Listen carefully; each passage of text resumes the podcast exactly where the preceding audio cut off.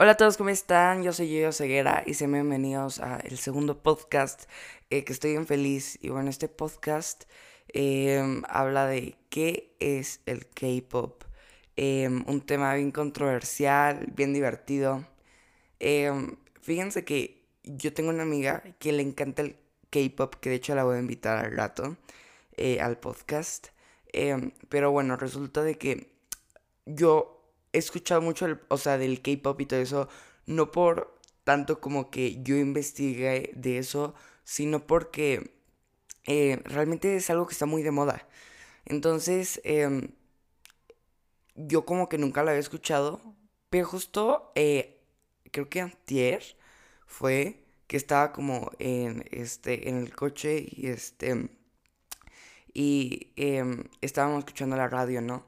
Entonces sale una canción eh, que, que ahora que ya investigué es de BTS y se llama Dynamite. Y bueno, resulta que la escuché, o sea, y me gustó mucho. Yo les juro, les juro que pensé que era una canción de Charlie Puth. Y a mí me gusta muchísimo la música de Charlie Puth. Em, y luego cuando termina la canción dicen, y bueno, esto fue BTS, este, con la canción Dynamite. Y yo como, ¿qué? Entonces, este, ya después, este, dije, o sea, como que dije, hay mucho para hablar y hay mucho que no sé. Y yo este podcast lo quiero hacer también como para aprender, para reflexionar y todo. Entonces dije, bueno, aquí, aquí tengo la oportunidad de, investigar bien, porque nunca lo había hecho bien eso de, investigar. Y entonces ya lo estoy investigando para el podcast y todo, y, y aprendí muchas cosas, y de hecho es muy interesante porque el K-Pop no es como un género nada más, o sea, como pop coreano, o sea, porque, bueno, sus siglas es K de Korean Pop. Em, pero no es un género nada más, o sea, incluso hay rock, hay, o sea, hay muy poquito de rock, ¿eh? Por, por lo que estoy investigando, pero, o sea, tienen muchas ramas, ¿no? Eh, y bueno, les voy a poner la canción, que les voy a decir que, miren, es la canción que escuché en la radio.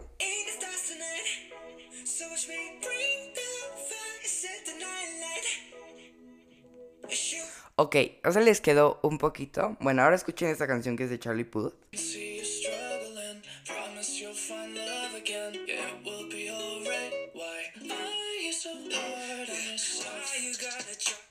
Ok, ahora entienden por qué siento que es muy, em, pues, similar. Bueno, no, o sea, como que yo en un punto me cerré, o sea, de que dije, no, es que, o sea, seguramente solo cantan en coreano y yo no voy a entender, obviamente. Y es como, como, como una cosa que tengo que aprender, como tengo que aprender coreano, o sea, ¿saben? Como que me cerró un poco.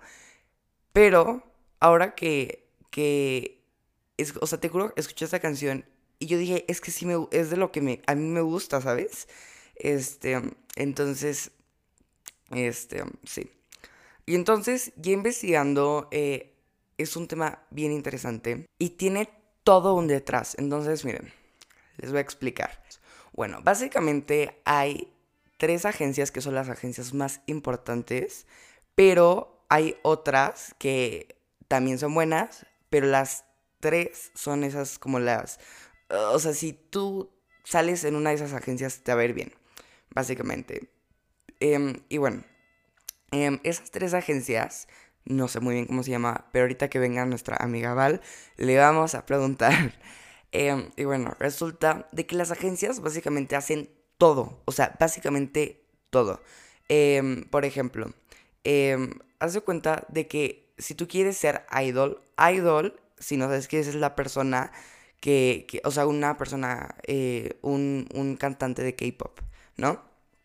Básicamente. Pero resulta de que em, hay hasta ciertos parámetros, ¿no? Por ejemplo, hay em, en un grupo de K-pop está el líder, que es como el que siempre los presenta, eh, como en las entrevistas ahí le preguntan más. Luego em, está el vocalista principal, que como le dice su nombre es el que mejor canta. Luego está el rapero, eh, que es el que pues rapea. Luego está el bailarín principal, o el bailarín, ajá, bueno, no sé cómo se diga, el, el, bueno, sí, el bailarín, ¿no? em, que es el que, o sea, es el que mejor tiene que bailar de todos y siempre en los shows está de, de, de como principal bailando, ¿no? Y luego está em, el que es el visual, que es, o sea, bien, bien importante, que siempre las sesiones de fotos está en medio, o sea, este, que puede literal salir en la portada de un sencillo solamente el visual y ya. Pero es como la persona que se tiene que ver mejor de todo el grupo. Y también tiene que haber un magné, más, bueno, no sé muy bien cómo se diga, pero algo así magné, que básicamente es como el menor del grupo que, o sea, como que no, a lo mejor no es tan bueno como, bueno, sí, bueno como los demás, pero todos lo apoyan es como el pequeño de la familia, o sea, y siempre es como el menor y así, ¿no? Em, y básicamente em, puede, pueden haber, por ejemplo, dos vocalistas principales, o creo que es como vocalista principal y otro que es el vocalista secundario y así, o sea, puede, o puede haber dos, em, dos artistas, digo, dos bailarines, ¿sí me entienden? Eh, lo que sí no puede haber dos es dos magne, dos líderes, este, y dos visuales, bueno, no sé, de visual no estoy seguro, pero sí, este, y básicamente también pueden haber, por ejemplo, el líder y visual combinado, este, o puede no haber magne o todo eso básicamente. Em, y bueno, básicamente las agencias tienen como esos parámetros. Y entonces em, lo, las personas que quieren ser idols em, entrenan, o bueno, primero hacen audiciones y luego es mucho entrenamiento, mucho, mucho, mucho entrenamiento. Y ya luego, se hace, este, si son muy buenos, porque también hay unos que entrenan mucho y así y nunca llegan a ser idols, pero si les va bien, pueden debutar en un grupo. Este, y bueno, y estos grupos eh, puede que les vaya bien o mal, porque es que hay muchos. O sea, al mes más o menos salen seis y bueno, eh, debutan siempre con un sencillo, que es una canción, eh, básicamente. Y realmente la... Em, es como discográfica, pero es más como agencia. Hace todo. O sea, mira, te dice qué usar, te dice eh, cómo usarlo. O sea, y de hecho es bien, bien difícil ser idol y hasta entrenar para ser idol, porque no todos los que entrenan llegan a ser idols. Porque es muchas coreografías, mucho. O sea, es que es cansadísimo y, y es muy difícil.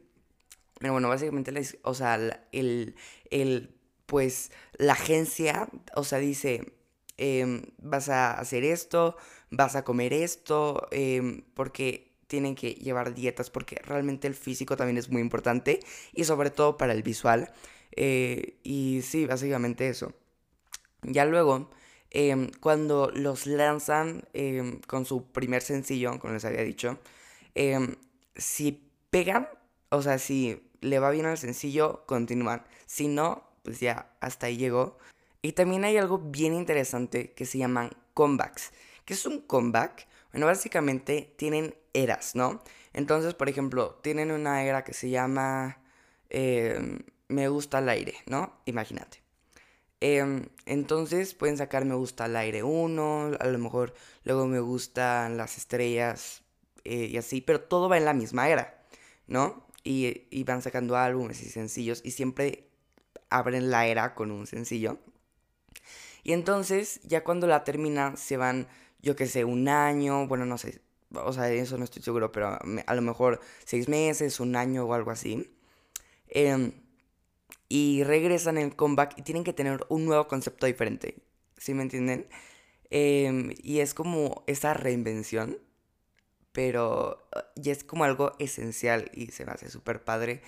Porque también eh, hay grupos que a lo mejor siguen con lo mismo y lo mismo y lo mismo y pues ya pierden, pero pierden popularidad y todo, porque pues también ya llegan, pues, no sé, a aburrir y así, pero con los comebacks, o sea, cambian drásticamente, o sea, por ejemplo, pueden ser las, los más cute del mundo, pero con el comeback regresan siendo badass, que badass es como, como peligroso. Bueno, no sé cómo describirlo. Pero, o sea, hay varios como tipos. O sea, es que es bien loco porque hay muchos como también ramas y subgéneros, o sea, está, em, eh, hay como rock, eh, pero eso es muy poquito, o sea, también hay, eh, por ejemplo, el badass, que es como más peligroso y todo eso.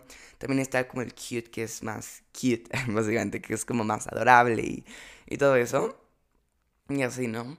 Y bueno, los grupos este, que los forman las agencias. Las agencias dicen hasta si el grupo es de seis personas, si es de cinco y así.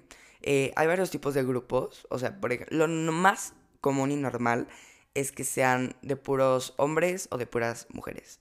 Pero también hay grupos que son mixtos, que son muy escasos. Y también hay subdivisiones, que unas, o sea, no es que haya terminado el grupo, pero hace cuenta de que... Eh, haz de cuenta que, por ejemplo, no sé, em, en un grupo hay cinco integrantes o seis, em, y de esos seis, tres hacen como un mini grupo.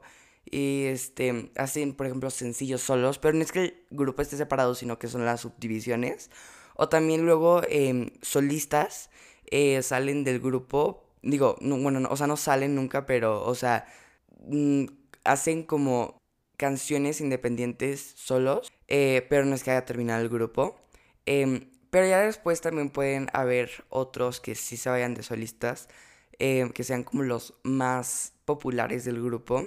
Em, y fíjate que algo que yo admiro mucho del K-pop y todo eso es que me doy cuenta que sacan muchísimas cosas y trabajan bien duro. O sea, bueno, o sea, primero imagínate esas coreografías así súper wow. Y luego los videos musicales, o sea, que han de ser carísimos, ¿no? y también o sea, les admiro muchísimo eh, como la disciplina y todo, porque, o sea, es que apenas me puse a ver como todos los sencillos que sacaban así y sacan un buen de sencillos y creo que también es algo que dicen mucho que, o sea, justo hay que tener como a los fans, que son como los que hacen nuestra carrera como pues felices. Y sí, o sea, creo que es bien importante para ellos eso.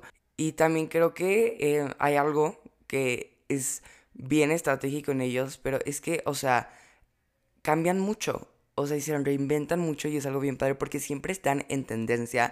Eh, porque nunca sacan lo mismo y eso se, eso se me hace muy padre. Y bueno, ahora vamos a pasar a la sección para hablar con mi amiga, ya que sabemos un poco más del K-pop. Em, bueno, aquí ya estoy con mi amiga em, Val, eh, que es fan del K-pop fiel. Entonces le voy a hacer una serie de preguntas. La primera que yo no entendía muy bien. ¿Cuáles son las tres agencias como más importantes? Pues más que nada yo diría que eh, son JYP Entertainment, que eh, es la agencia de Twice, eh, muy famoso, debutado en 2012. Después tenemos a los Stray Kids debutados en 2018, que también son muy famosos. Y también ahí tenemos a ITZY, un grupo que debutó hace un año con más fama de lo que ha tenido Blackpink en su debut de 2016. Después tenemos a YG Entertainment, que es la empresa que patrocina a Blackpink, que es, una de, es el segundo grupo más grande de el K-pop. Eh, también alguna vez promocionó a Icon, un grupo conocido más bien dicho por sus canciones como Dive, Killing Me eh, y Love Scenery. Y la tercera es KQ Entertainment, que es una de las empresas que ha ganado bastante por parte de la fama que ha empezado a tener Atis en todo el mundo. Oye amiga, este, ¿y cuál BTS? BTS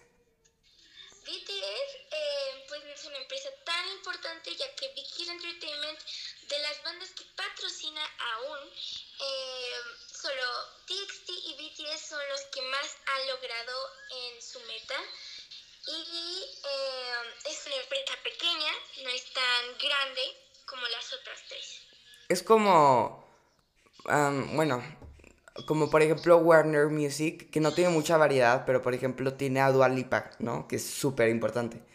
Exactamente. Bueno, ¿qué te llamó, ah, ¿cómo conociste el K-Pop?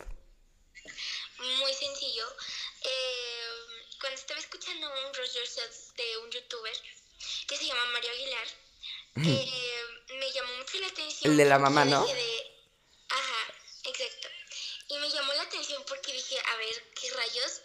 Entonces vi que estaba basado en la canción Mic Drop de BTS. Yo no entendía absolutamente nada, ya que pues yo no conocía el K-pop. Eh, entonces investigué y Mic Drop era una muy, muy gran canción. Eh, y me, me encantó. Me, eh, y pues la empecé a escuchar. Después escuché los clásicos que todos conocemos, que es Boy With Love, con Halsey, vamos como no olvidarlo. Que por cierto, hoy es el cumpleaños de Halsey. Entonces. ¿Halsey, ¿Halsey es de K-pop? No, ella es de pop. Ah, ok, es que nunca, yo sí, eh, ah, perdón, me trabé. Este, yo pensaba, que, ahorita pensé que era de K-pop, pero no. No, Halsey. Es que ya la había escuchado antes. Creo que una canción que todo el mundo ha escuchado, pero no sabía que es de ella, es Without Me. Y ¿Cómo va más o menos?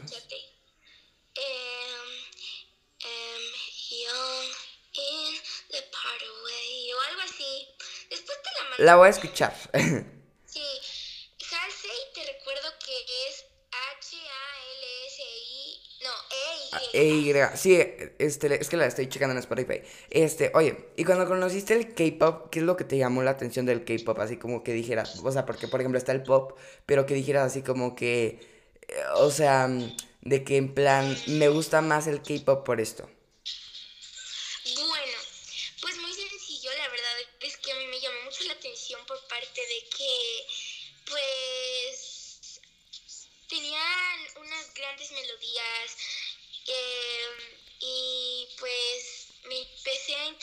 Su idioma y de hecho ahorita mismo estoy estudiándolo como en parte de lo que ya sabía porque lo aprendí con lo que decían normalmente los integrantes en diferentes bandas conforme lo que estoy en un curso en una aplicación que se llama Duolink. Ah, yo, yo también una vez intenté aprender italiano. Oye, no, ¿qué te iba a decir? Y también es bien interesante, o sea, como, o sea, a mí lo que me interesa es que, o sea, todo tiene como mucho fondo, ¿sabes? O sea, de que todo, su, o sea, sus canciones y todo tienen como un porqué y todo, y me gusta mucho eso. Bueno. Sí, de hecho, eh, Bryce la escribió Jungkook. Él en realidad no la escribió para sacarla, simplemente la escribió para ARMY, pero quería quedársela como un recuerdo muy bonito de lo que pasó en estos siete años, pero al final cuando supieron que iban a sacar un álbum en japonés que se llama Map of the Soul 7 The Journey, The Journey eh, decidieron que la podían a, adaptar al japonés y sacarla y dedicársela a ARMY. La verdad es que esa letra me hizo llorar porque que dediquen una canción tan hermosa a, un, a las fans y que dediquen su tiempo a... Sí, es que también me he dado cuenta que, o sea, les importan mucho a sus fans realmente. Sí, la verdad es que no sé si alguna vez escuchaste, creo que no, porque no es tan famosa y no está en Spotify, que hay una canción de Jimin que se llama Promise. Y muchos no saben el significado de esa canción, pero RM un día vio en Weavers una aplicación de que una ARMY se estaba desahogando de, que, de todo lo que sufría y de todo lo que sentía por dentro. Y RM pues le llamó mucho la atención y cuando se los contó a los integrantes todos se quedaron con cara de qué. Y pues Jimin se sintió tan conmovido de eso que quiso escribir Promise para ARMY. De hecho en el coro dice I want you to be your Ay, perdón, me están llamando. Este, ahora sí. ¿Cuál es tu canción favorita? Eh, mi top 5 más bien. Creo que mi top 5 sería. Eh, yo diría que Hip de Mamamoo, que es muy, muy, muy buena. Ice Cream. Eh, sí, tienes que escucharla, amigo. Em, Eh, creo también que podría ser. am, pues. eh, Ice Cream. De, de Selena Gomez con Blackpink. Ay, verdad, es que, es mira, yo te voy a decir mi top 2 porque son como las únicas canciones que conozco bien, Dynamite y Ice Cream, literal, porque son las únicas dos que conozco. Te recomiendo que escuches más a fondo las canciones, tipo de que escucha los grupos más famosos como Twice, De hecho, tienen su versión en inglés de More and More, eh, muy buena por cierto. Eh, y tienen, y también eh, busca, hay un, por ejemplo, God Seven tiene su versión en español, español en Spotify de su canción Lullaby, que la verdad es muy bonita.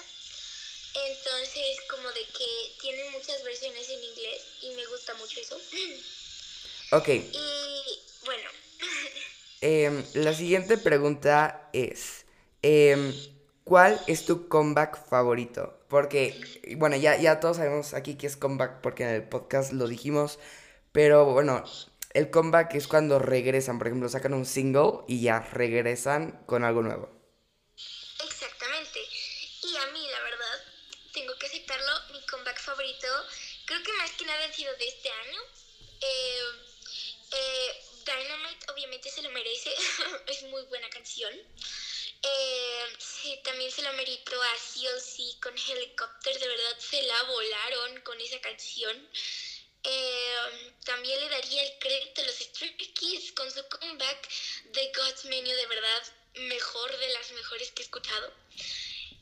Eh, y creo que otro comeback que fue más a febrero fue On de BTS, de verdad se merece otro aplauso grande porque eh, si algún día quieren saber el significado de los MVs de BTS, aquí estoy yo porque algún día nos podremos poner a analizar eh, algún MV de BTS que tienen muchos significados que casi nadie entiende. Pero bueno, ese es otro tema. Y ese comeback fue muy, muy bueno. Y creo que también otro comeback que me impresionó mucho fue Starry Night de Mamamoo, que ya es más, más viejito. Oye, amiga, yo tengo una duda. Este, ¿ves que, o sea, bueno, los comebacks, o sea, ¿cuánto tiempo tienen que estar como afuera para, para poder regresar? De que puede ser muchísimo tiempo, de que no Un año, sí. límite ni una fecha mínima. Pero como la, o sea, la mínima eh, el año pasado, o sea, en 2019, solo sacó Kill This Love y todas las canciones que ya existían los pusieron en su álbum. Entonces, tipo de que no, no sacaron nada más que Kill This Love y fue en marzo, creo. Entonces, como de que no, no fue. Y hasta ahorita regresaron con en junio con How You Like That. Ah, ok, ok. Entonces, tipo de que sí tomaron demasiado tiempo, pero eso fue por problemas de la empresa que tuvo con otro tema que es más complicado y que algún día podré explicar. Entonces, por eso es que este, tuvieron muchos problemas la empresa de Blackpink y por eso es que no sacaron. Y pero amiga, por ejemplo, si imagínate que yo saco ahorita una canción, ¿cuánto tiempo me recomendarías así mínimo para poder regresar? dos o tres meses para que subas de vistas eh, y poder dar la oportunidad de ganar más dinero para producir diversos, eh, diversas canciones. Es normalmente la estrategia que usan, tipo de que con todo lo que ganaron en eso, hacen como un comeback seguido, más o menos. Normalmente son entre dos o tres meses, porque graban como en esos dos o tres meses libres, van grabando muchos envíos para después grabarlos y subirlos así bien rápido y, que así salgan un poco más seguidos para después crear un álbum. Oye, amiga, literal, o sea, como... Ah, este, literal, yo, o sea, como que justo estoy usando como un poco esa estrategia. Entonces, literal, ya entiendo ahora por qué se llaman idols, por ídolos, porque tenemos que seguir sus pasos. Exacto. Aparte de que es más, de hecho podrías hacer una canción en español estilo K-pop porque eh, Angel eh, cuando sacó su canción Se Acabó quiso basarse mucho en el, estilo de K-pop pero como tal su letra pues obviamente es en español entonces como que te puedes basar mucho en eso porque ahorita está siendo muy popular como parte de todo el mundo porque los grupos van creciendo más, en mi opinión, y creo que tienen más fama. Oye, amiga, ahora te tengo que preguntar, ¿cuál es tu concepto favorito? Así como de, de, los comebacks, este, como tu concepto así, y explícanos como por qué, o sea, por ejemplo, no sé, em, yo por ejemplo, mm, bueno, no sé, este, tú dinos. Bueno, o sea, te refieres a de que en general un comeback que es, ¿no? ¿Eso es lo que quieres decir? No, no, no, o sea, que tu concepto, por ejemplo, no sé, em, a mí me encanta Ana Paula, ¿no? Entonces, cuando regresó después de los siete años, que se fue como un, comeback muy, muy largo, pero bueno, supuestamente siete años, pero este, supuestamente regresó como, eh, como reggaetón un poco más eh, al principio. Este, y por ejemplo, me gustó el concepto de reggaetón. A ti, que, bueno, no como, pero no es como tan reggaetón grosero, pero eh, ah, bueno, a mí, ok, ahora tengo que explicar. Casi no me gusta mucho el reggaetón, pero ahí me gustó porque no es como grosero ni nada. Em, y a ti, por ejemplo, eso es lo que me refiero. Así de, ¿cuál es tu, concepto de comeback favorito? Ok, eh, mi concepto, pues tipo de que eh, sí o sí, según yo, su última canción fue Devil del 2019 entonces esa canción era más como eh, medio, medio acústica, medio rockera. Esta es más electrónica porque es como I Go Up Helicopter, como de que... Que es, es como más badass. Ajá, y tiene más indirectas, como como Taylor Swift cuando regresó. Ay, me encanta el comeback de Taylor Swift cuando regresó de. Ya, ya, ya refiriéndome como comeback. Pero me encanta cuando regresó con Reputation. Que es como algo súper atrevido y así. Este. O sea, creo que es. Bueno, ese es mi comeback favorito de ella. Porque, o sea, como que toda su carrera siempre fue como muy dulce y todo. Y ahí regresa como súper. Como súper badass. Este, literal. Oye, y ahora. ¿A quién querrías de amigo?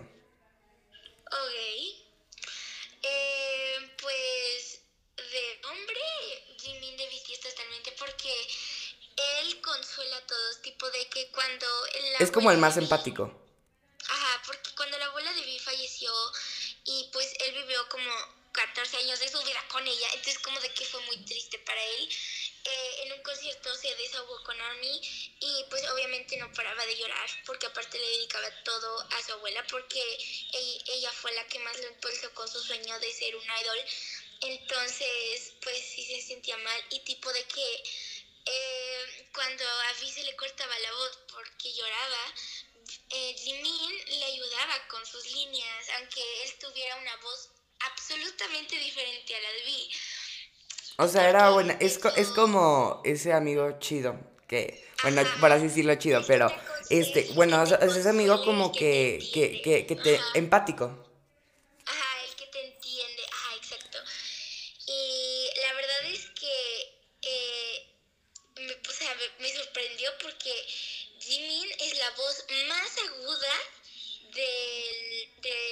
de, BTS. ¿no? Ajá, exacto. Tipo de que es como bien más, es como muy aguda y la de V es la más seria en mi Y grave. Ajá, entonces tipo, bueno, Monsters también la tiene bastante. Y como que no, y como que no le correspondía para nada, pero él lo hizo como por buen amigo. Y lo hacía, es como de, de, de, se sacrificaba, aparte de que él es muy profesional, de que Jimin todo se lo toma profesional. De hecho, él se frustró cuando se le cortó la voz en un concierto. Entonces, de que él es, de que es muy detallista en eso. Y es perfeccionista. este, muy profesional y detallista. Tipo de que si él desafina en una parte de la canción, digamos que se desafinó parte se murió.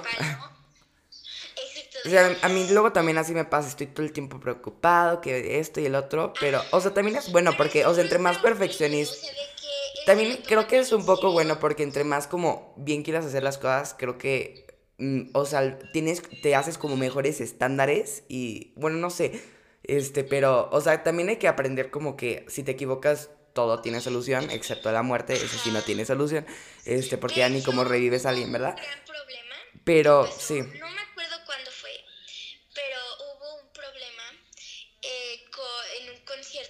de que no me acuerdo quién se había lesionado, creo que fue Jimin de hecho, de que se lesionó, creo que fue el cuello o el hombro, entonces pues no podía bailar porque se iba a lastimar más y entonces Jimin bien preocupado porque fue un día antes del concierto y su último concierto de gira, entonces tipo de que dijo, o sea, porque dijo tuvo lesionado como por mucho tiempo su hombro, entonces ya lo querían sacar, pero por suerte no sucedió. Y este, pues, o sea, de que Jimmy le preguntó, dijo de, oye, ¿y cuánto tiempo crees que vaya a durar así? Dijo, pues yo calculo unos tres meses así, tal vez puedas volver a bailar en un mes, depende de cómo vaya. Y, y él era el, el bailarín principal.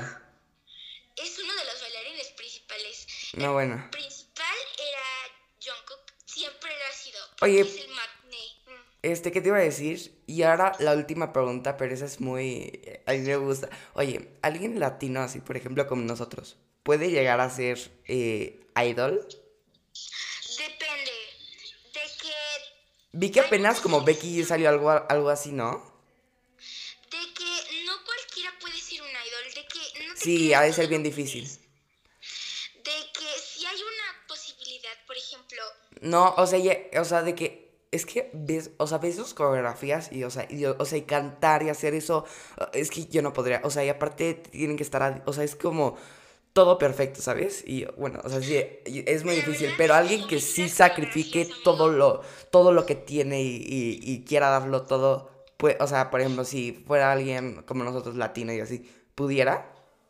De que sí se puede, por ejemplo, un grupo que se considera K-pop, pero no exactamente, y de hecho ha recibido muchas críticas, es un grupo que debutó hace poco que se llama Kachi, y Kachi tiene una española, una coreana, eh, una creo que es brasileña, no lo sé, no lo recuerdo, pero de que todas son latinoamericanas y solo hay una coreana de cuatro y entonces como que reciben muchas críticas este pero aparte de que, o sea, de que sí se puede, se puede, pero como que podría recibir críticas, o sea, de que no todo un grupo puede ser considerado K-pop, pero puede ser de que si tú, o sea, si hay una integrante latina, puede que se pueda dejar pasar, porque es bastante común, por ejemplo, Lisa de Blackpink es tailandesa, o sea, no es coreana.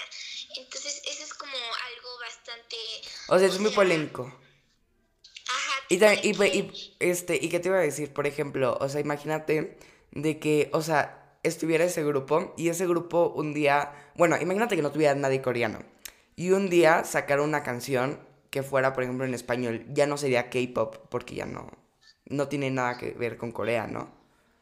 Exacto, pero sí tendría que ver porque los grupos siguen siendo coreanos y de hecho normalmente lo que sucede es de que normalmente, o sea, de que se sigue considerando, ya no como tal K-pop, pero hace cuenta, voy a poner un ejemplo claro. Em, vamos a poner un ejemplo que todo el mundo conoce, yo creo. Y es em, la canción de V, Sweet Night o Winter Bear. Las, esas dos están completamente hechas en inglés. Y de alguna manera se considera K-pop porque Sweet Night pertenece al original soundtrack part eh, 12, el 20, 20, 12, este... O sea, y también porque los que lo hicieron son coreanos, ¿no? Es, o sea, yo siento que, yo siento que, por ejemplo, si ya un, unos, por ejemplo, latinos que fueran K-popers, digo, idols, este, luego hicieran, por ejemplo, una canción así pura en español, ya no sería K-pop, porque ya no tiene como mucho que ver con Corea, ¿sí me entiendes? Este, lo que yo siento, por ejemplo, algo que a mí me pasa, ¿no?